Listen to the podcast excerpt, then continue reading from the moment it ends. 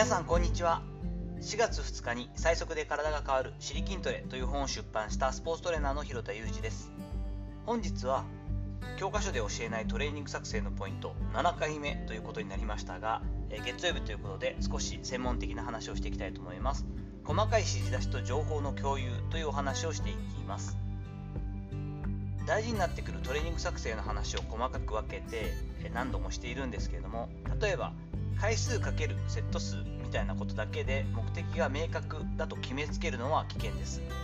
選択種目やスピード指示なども組み合わせて出したい成果をきちんと求めるために精度を高めていくというのがすごく大事になってくるわけですね。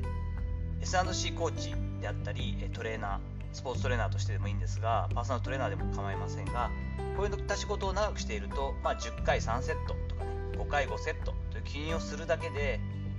ま、こちらとしてはですよ筋肥大系のアプローチで1回最大居重量、まあ、1RM っていうんですけど1回だけ持てるギリギリの重さの60%から65%ぐらいを持ってねだったりとか 1RM その1回だけ上げれる重さの80%以上を持ってその中で最大スピードのイメージで最大筋力っていうのを上げさせていきたいんだよというメッセージをもうすでにそこで伝えているつもりになりがちです。でもこういったこう意図とこちら側の意図というのは分からずに本当に例えば自分が持てる重さの50%ぐらいで5回5セット。あ今日は楽だったなって25回やって終わってしまうということも往々に特に学生などにはあるわけですよね。一般的に言われるコミュニケーションスキルの話と全く同じで戦車クライアントっていうのはこちらが意図しているものの半分も理解してなくて理解する気もないと思っておいた方がいいわけです。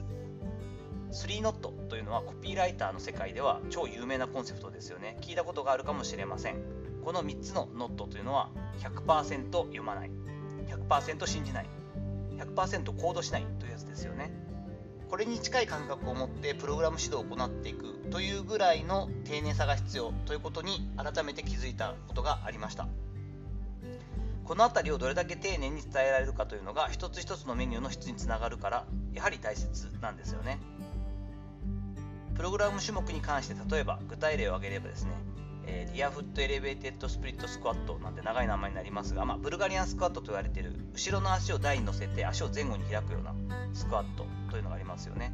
これを行っている時期に次の段階では競技特性を重視してリバースランジ両足並べた状態から後ろに片足を下げていくようなリバースランジにしていくつもりなんだと。その後には最終的には片足でのシングルレッグスクワットへ持っていきたいんだよといった指針を口頭でもいいので説明していく。ダンベルではなくてケトルベルでのショルダープレスを選択している理由について肩のねその周りにある小さな神経系固有受容器っていうんだけどそれを刺激して安定性をより高めるために行ってるんだよ。だからいつもよりも回数はちょっと多めだけれども軽めのやつでやってねということになってるんだよ。だから最後の方に入ってるんだよねといった説明をしていくといった具合です。スピード指示に関してはフロントスクワットであれば例えば、まあ、3セット8回なんてよく言いますけど8回やるのを3セット繰り返すところの横に40105セット5回の場合だったら3111といった表記を加えるようにしています。これはスピード指示に関してなんですが4010というのは、えー、下げるときスクワットでゆっくり下げていくときに4秒かけてゆっくりと下ろせってことですね。1234で下ろして最下位一番下のボトムポジションに達したらすぐにもう止めずに1秒かけて上まで上げてくる。12341で1回ですね。22342って感じで1秒で上げてくる。4秒で下げる。を繰り返す。こういった指示になります。でさっきの3111なんていうパターンになってくると今度は3秒かけてゆっくり下げる。で一番下ボトムポジションで1秒止める。で1秒で上げる。で上でも足伸ばしきって1で止めるっていう感じでこうしっかりとこうエンドポジションとスタートポジションをしっかりと明確にするという感じですね。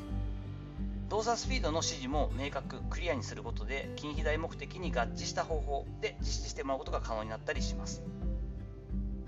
直近で取った筋力テストのデータから例えば各個人の 1RM あたりの 1RM っていう、まあ、最大居住量なんですが2あたりの 95%90%85% というように50%となるまでとなる目安の重量をリスト化することもあります。学生なんかの場合だと一人一人にその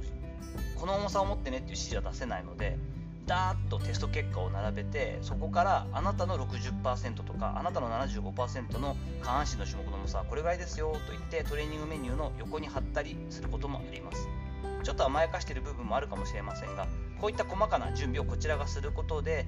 チーム全体特に全体でねチームで教えている場合なんかはのウエイトトレーニングの質が上がっていくっていうのを痛感しているので、まあ、ビサが大差になるわけですからこの部分を手を抜かずにやっていったりしています。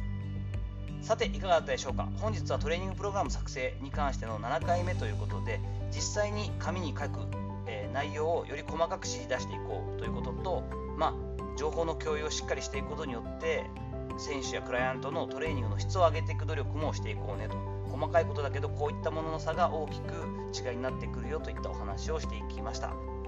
本日の話のご意見やご感想などあればレター機能やコメント欄にお願いいたします。いいねやフォローも変わらず嬉しいです。本日も最後までお聴きいただきありがとうございました。この後も充実した一日をお過ごしください。それではまたお会いしましょう。広田裕二でした。